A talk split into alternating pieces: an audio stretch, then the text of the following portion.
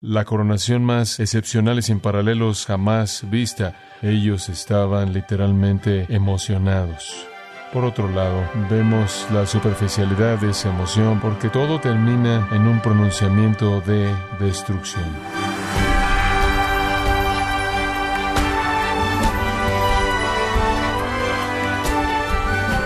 Sea usted bienvenido a esta edición de Gracia a vosotros con el pastor John MacArthur.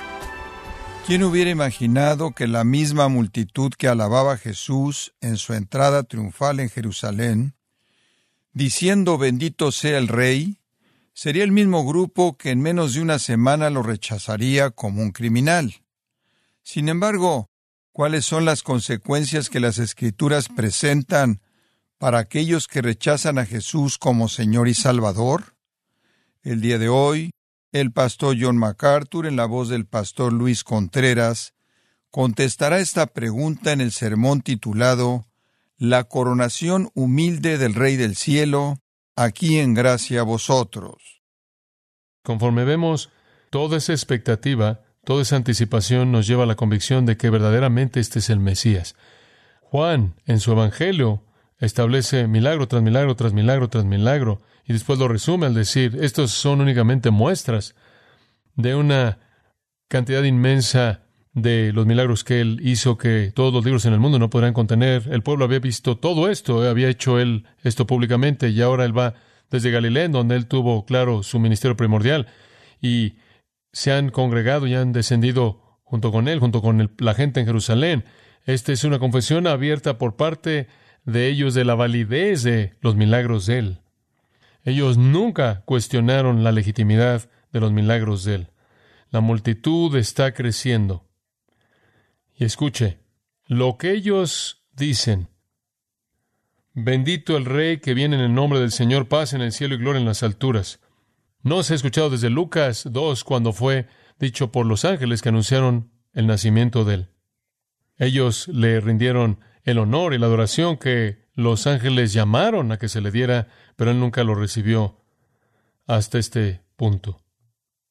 Como veremos, fue muy superficial y temporal, y cuando él no hizo lo que ellos querían que él hiciera, se volvieron en contra de él. Con tal furia que no tomó mucho tiempo para que gritaran crucificadle, crucificadle, y eso es exactamente lo que hicieron. Pero en este punto, las esperanzas de ellos están elevadas y están gritando, versículo 38, están gritando, bendito el Rey que viene en el nombre del Señor. Este es el Rey del Señor. Este es el Rey de Yahweh, el Rey, sacerdote y profeta prometido. Esta es la hora de la paz en la tierra y gloria en las alturas. Mateo añade, la mayoría de la multitud esparció sus mantos sobre la tierra, sobre el suelo, y otros estaban cortando palmas de los árboles y esparciéndolos sobre el suelo. Juan capítulo 12, versículo 13 dice que su rama en particular eran ramas de palmas. Ramas de palmas en la historia judía han sido simbólicas de la salvación, simbolizan el gozo, la salvación. Mateo también indica que la multitud estaba dividida entre aquellos que estaban frente a él y los que estaban atrás de él. Entonces él estaba siendo aplastado en medio de ellos, y la multitud estaba creciendo, por así decirlo, en su fuego por el momento, a tal grado que dice en Juan 11 que los principales sacerdotes y los fariseos habían dado órdenes a cualquiera que supiera dónde estaba Jesús, que lo reportaran para que lo aprendieran. Juan da advertencia apropiada de que cuando esto pase, los fariseos y los líderes de Israel no estarán felices.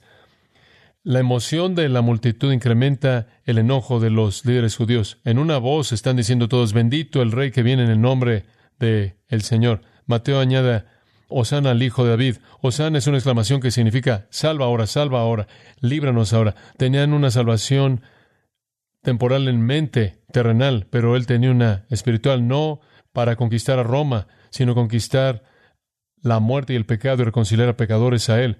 Ellos dijeron hijo de David, el título más común del Mesías. Ellos realmente estaban haciendo un eco de los salmos y en particular estaban haciendo eco del Salmo 118. Podría verlo ahí usted en su Biblia. Salmo 118 en el versículo 22. Leemos esto. La piedra que los edificadores rechazaron se ha vuelto la principal piedra del ángulo. Claro que eso se refiere a Cristo. Esto es obra del Señor y es maravillosa a nuestros ojos. Este es el día que hizo Jehová. Regocijémonos y estemos contentos en él. Oh Jehová, salva. Eso es Osana. Te rogamos. Oh Jehová, te rogamos. Envía prosperidad. Bendito es el que viene en el nombre de Jehová. Te hemos bendecido desde la casa de Jehová. Bendito el que viene en el nombre de Jehová. Eso se llama un salmo de salvación, a veces se llama un salmo de conquista del conquistador. Unos cien años antes de esto, fue usado para reconocer a uno de los macabeos, porque él había derrotado a los sirios. Entonces, en este caso es aplicado a Jesús. Ellos dicen, a partir del Salmo 118, 26, adorando al Mesías, que ha venido en el nombre del Señor, lo cual significa que ellos dicen que Él trae la autoridad y aprobación plena de Yahweh. Es un salmo, algunos lo llaman un salmo de coronación. La atmósfera está súper llena de emoción. Paz en la tierra, gloria en las alturas. Eso se como Lucas 2.14, casi lo que dijeron los ángeles, palabra por palabra. Este es el momento cuando Dios está en paz con los hombres. Dios ha decidido terminar con toda la hostilidad en contra de su pueblo y traer paz. Marcos 11:10 añade que algunos de ellos estaban diciendo, bendito es el reino venidero de nuestro Padre David, Osana en las alturas, salva ahora en las alturas. Todo eso, claro, estaba cargado de anticipación, de expectativa para una liberación física. Pero Él no había venido a liberarlos físicamente. Él había venido a liberarlos espiritualmente.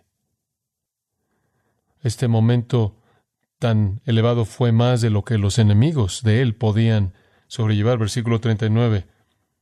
Entonces algunos de los fariseos de entre la multitud le dijeron, Maestro, reprende a tus discípulos.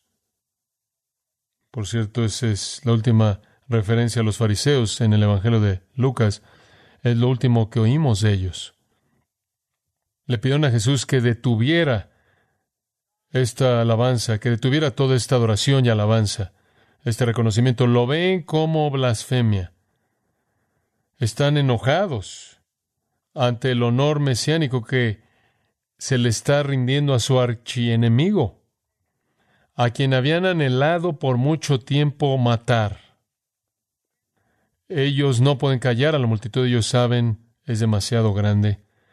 El único camino razonable es pedirle aquel que tiene la atención de la multitud y pedirle que calle a los discípulos, que detenga la blasfemia, porque obviamente están involucrados de manera legítima en la adoración. Odiaban a Jesús y su odio ahora llegó a un nivel aterrador, el cual nos lleva a la sección final, la adjudicación, y vemos su gloria incluso en esto. Versículo 40. Él, respondiendo, les dijo, Os digo que si estos callaran, las piedras clamarían.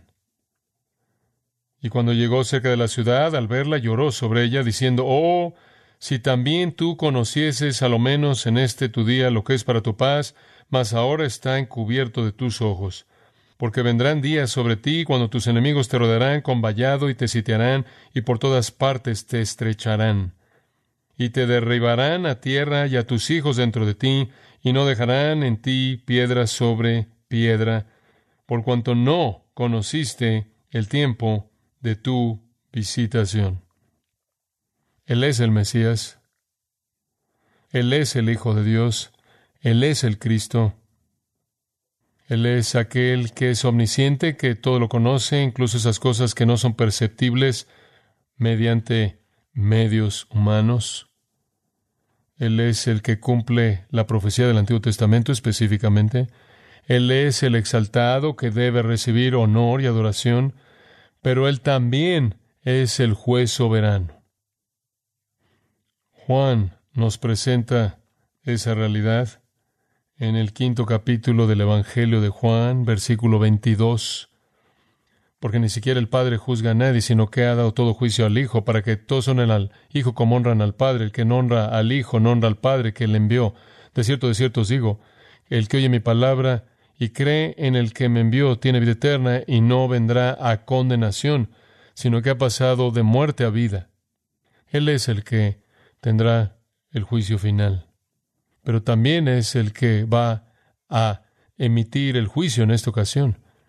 La escena se mueve inmediatamente de gozo a horror. Desde lo más alto hasta lo más bajo, todos están diciendo paz, paz en el cielo, gloria en las alturas. Él clama destrucción. Ellos pronuncian sobre él gloria, él pronuncia sobre ellos juicio.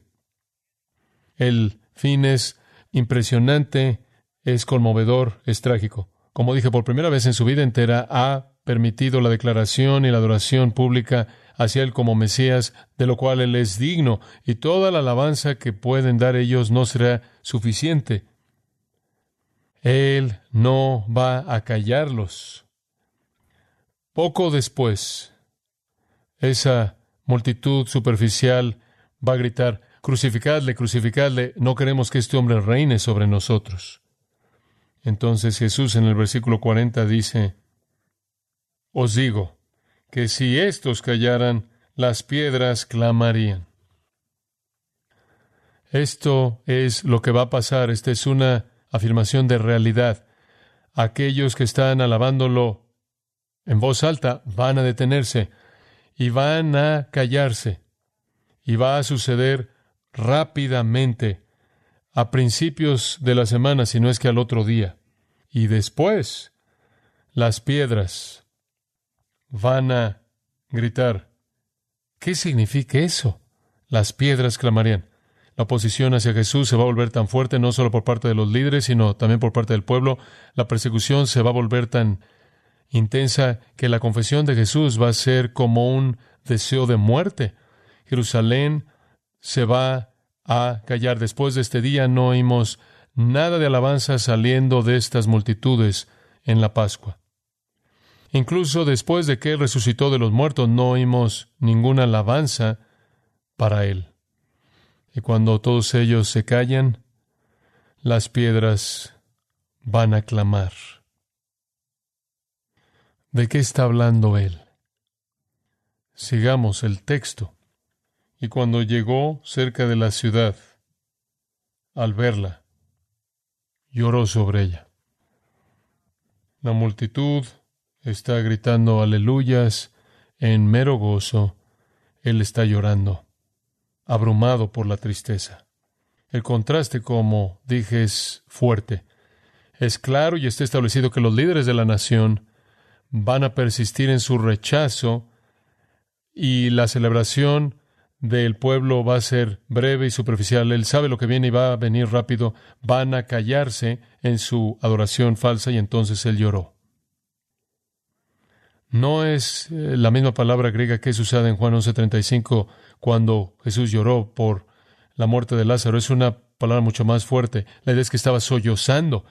Su cuerpo se estaba moviendo en impulsos agonizantes con una tristeza que lo cautivaba, la palabra más fuerte posible para la tristeza en el idioma griego. Él literalmente está destrozado hasta lo más profundo de su ser frente a la superficialidad de su alabanza y su rechazo que vendría pronto. Y los resultados consecuentes que vendrían que él mismo traería sobre ellos. Versículo 42, diciendo, oh, si también tú conocieses, a lo menos en este tu día, lo que es para tu paz. Están hablando de paz, no saben las cosas que traen la paz, mas ahora está encubierto de tus ojos. Esa es una afirmación aterradora. Tuvieron su oportunidad, ahora no la tienen. Hubo un momento en el que ustedes podían ver y creer, ahora ya no es posible. Las piedras van a clamar, ¿qué quieres decir? Porque vendrán días sobre ti cuando tus enemigos te rodearán con vallado y te sitiarán y por todas partes te estrecharán y te derribarán a tierra. y a tus hijos dentro de ti, y no dejarán en ti piedra sobre piedra, por cuanto no conociste el tiempo de tu visitación. Cuando el juicio venga, no va a dejar nada más que escombro, nada más que escombro. Solo Dios conoce el futuro, solo Dios diseña el futuro, y Cristo es el que, de hecho, va a traer el juicio. ¿Por qué Él está tan triste? Porque ellos tuvieron la oportunidad para paz si ellos lo hubieran recibido. Tuvieron la oportunidad, conforme cierra el versículo 44, para reconocer el tiempo de tu visitación cuando el cielo descendió en la encarnación del Hijo de Dios. El juicio está por venir. Si tan solo hubieras conocido, si tan solo hubieras conocido, si tan solo hubieras conocido en este día, cuando en su presencia, en el tiempo de su presencia, si tan solo hubieras conocido, si tan solo hubieras creído, habrías entendido lo que es para tu paz con Dios. Ese es lenguaje de salvación, por cierto, el Evangelio de paz con Dios mediante Jesucristo. La paz aquí no se refiere a condiciones terrenales con el liderazgo judío o Roma, sino que es la paz personal de estar reconciliado con Dios. Habían tomado ya su decisión, cuando, en términos del Señor, de regreso en Lucas capítulo 13, versículo 33, debo seguir, dijo él, hoy mañana y el próximo día, porque un profeta no debe perecer afuera de Jerusalén. Y después dijo esto, oh Jerusalén, Jerusalén, la ciudad que mata a los profetas y apedrea a los que le son enviados. Cuántas veces quise congregar a tus hijos como la gallina congrega sus polluelos bajo sus alas, y no quisisteis. Y aquí vuestra casa es dejada desierta y os digo, no me veréis hasta que venga el tiempo cuando digáis, bendito es el que viene en el nombre del Señor. Bueno, eso pronunció juicio sobre Jerusalén y quizás fue cancelado porque eso es exactamente lo que dijeron, bendito es el que viene en el nombre del Señor. Esa expresión de fe validó una expresión de fe que hizo a un lado la promesa de juicio? Difícilmente. Esto es tan superficial como es evidenciado por el hecho de que gritan por su sangre. Tuvieron su oportunidad para la paz. Ahora el juicio vendrá. Está escondido de tus ojos. Por ahora.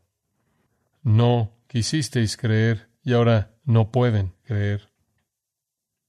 Solo hubo un pequeño remanente, ¿verdad? En el aposento alto conforme la nación continuó con su rechazo obstinado. Y después el resultado será juicio. ¿A qué se refiere el juicio en los versículos 43 y 44? Es el juicio de la destrucción de Jerusalén y su templo. Porque vendrán días sobre ti, con frecuencia usado, por cierto, en el Antiguo Testamento, para una expresión de juicio, y se Oseas los y otros, es una declaración de juicio. Jesús lo dijo allá atrás en el capítulo 13, se lo acabo de leer, pero aquí le presenta este juicio. Tus enemigos te rodarán con vallado. Esto era para sellar la ciudad, para que nadie pudiera entrar o salir. Esto literalmente mata de hambre a una ciudad. Según Josefo, esto es exactamente lo que los romanos hicieron. Y te sitiarán para que nadie entre o salga. La ciudad se sella. No puede entrar nada a la ciudad. Alguien que trate de escapar después de que ha sido sellada, la ciudad será matado. Miles adentro van a morirse de hambre. Eso es exactamente lo que pasó en el sitio de la ciudad de Jerusalén en el 70 después de Cristo. Los judíos se rebelaron en contra de Roma en el 66 y eso llegó al sitio contra Jerusalén y para el 70 después de Cristo decenas de miles de judíos murieron muriendo de hambre bajo el sitio romano, sellándolos y acorralándolos en todo lado, y una vez que los romanos entraron, versículo 44, ellos te derribaron a la tierra. Feratizo es un verbo que significa despedazar hasta la tierra, destrozar la ciudad será despedazada. Eso es exactamente lo que los romanos hicieron. Y cuando llegaron al templo claro, derribaron las piedras y lo derribaron. ¿Y cuáles son las piedras que van a clamar? Estas son las piedras.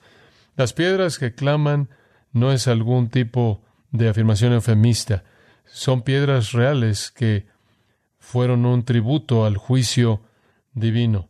El escombro del templo, el escombro de Jerusalén, grita la verdad de la incredulidad y rechazo de Israel contra su Mesías. Todo fue tan superficial ese lunes. Y a tú y a tus hijos dentro de ti, después de cinco meses de sitio, vencieron a los judíos que no podían defender a Jerusalén. Entraron los romanos y mataron a todos, a los que vieron, a los jóvenes más fuertes, los capturaron y los hicieron gladiadores. Destruyeron la ciudad, todo excepto por el muro occidental de los lamentos. Decenas de miles de personas murieron. Procedieron a dejar la ciudad y pasaron por la tierra de Israel y básicamente devastaron a 985 ciudades y aldeas matando a sus habitantes y la destrucción va a ser tan fuerte que no van a dejar ni una piedra sobre otra, una destrucción total, juicio divino. ¿Por qué? Porque no reconociste el tiempo de tu visitación, visitación episcopes, la visita del Dios encarnado, la visita del Hijo de Dios, el día de visitación, por cierto, es una frase del, Antiguo Testamento que se refiere a la venida de Dios que se está acercando a su pueblo. Y puede ser para bendición, pero también puede ser para juicio.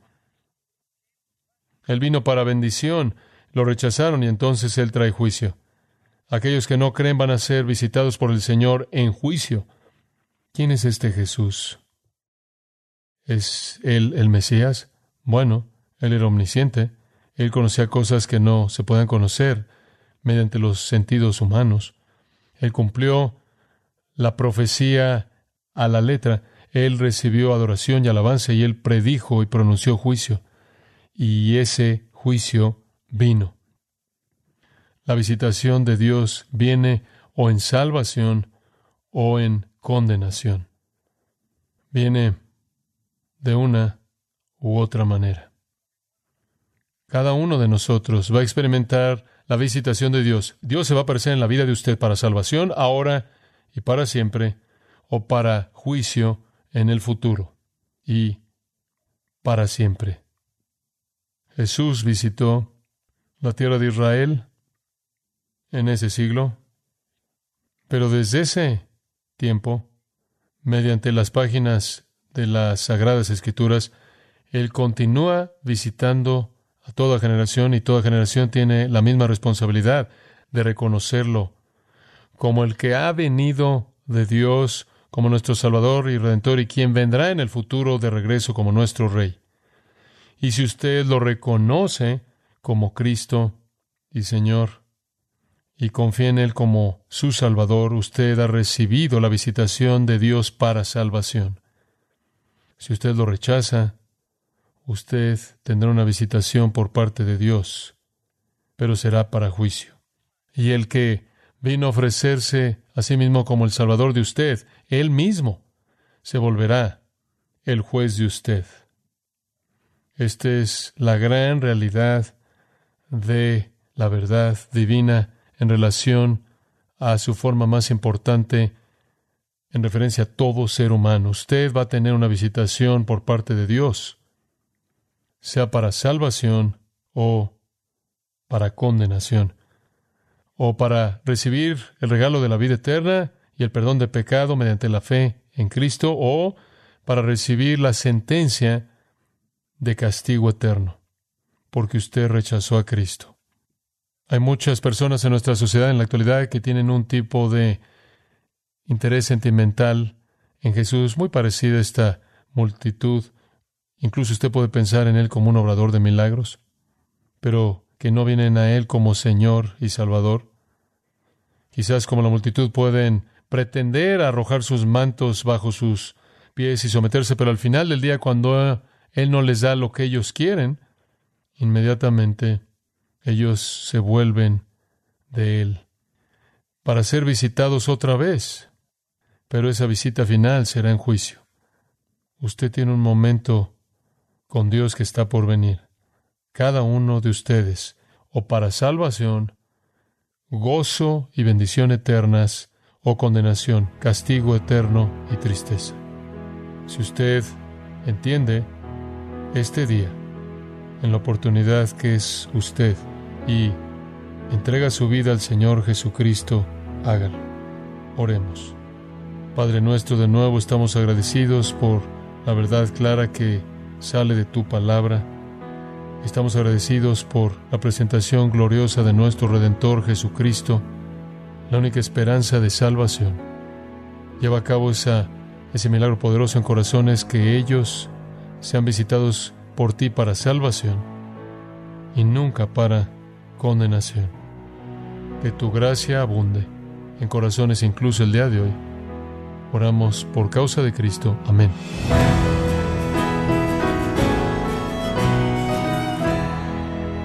El pastor John MacArthur nos enseñó que Jesús vino al mundo como siervo humilde, pero cuando regrese en su segunda venida, se manifestará toda su gloria y juzgará a todos sus enemigos. Nos encontramos en el sermón titulado La coronación humilde del Rey del Cielo en gracia a vosotros. Grace Community Church ha organizado la conferencia Expositores 2023 en español el viernes 15 y sábado 16 de septiembre en Son Valley, California. Predicarán John MacArthur, Sugel Michelén, Luis Contreras, Josías Grauman y David Barceló con el tema Admirando la Gloria de Dios. Inscripciones de expositores 2023, el 15 y 16 de septiembre. Visite conferenciaexpositores.org, repito, conferenciaexpositores.org. Si tiene alguna pregunta o desea conocer más de nuestro ministerio, como son todos los libros del pastor John MacArthur en español o los sermones en CD que también usted puede adquirir, escríbanos y por favor mencione la estación de radio por medio de la cual usted nos escucha en gracia a vosotros. Es importante conocer no solo el país y ciudad de donde usted nos escucha, sino también la radio. Para quienes contactan nuestro ministerio por primera vez, pueden solicitar una copia del mensaje de promoción sin costo alguno, un mensaje por oyente únicamente. Si usted vive en los Estados Unidos o Puerto Rico, escríbanos a Gracia Vosotros, P.O. Box 4000, Panorama City, California 91412. O puede escribirnos a través del siguiente correo electrónico radio arroba gracia punto org. Y queremos agradecerle desde el fondo de nuestro corazón su tiempo y sintonía, y en nombre de John MacArthur y del personal de este organismo, invitarle para que nos acompañe en la próxima edición y así juntos continuar desatando la verdad de Dios un versículo a la vez, en gracia a vosotros.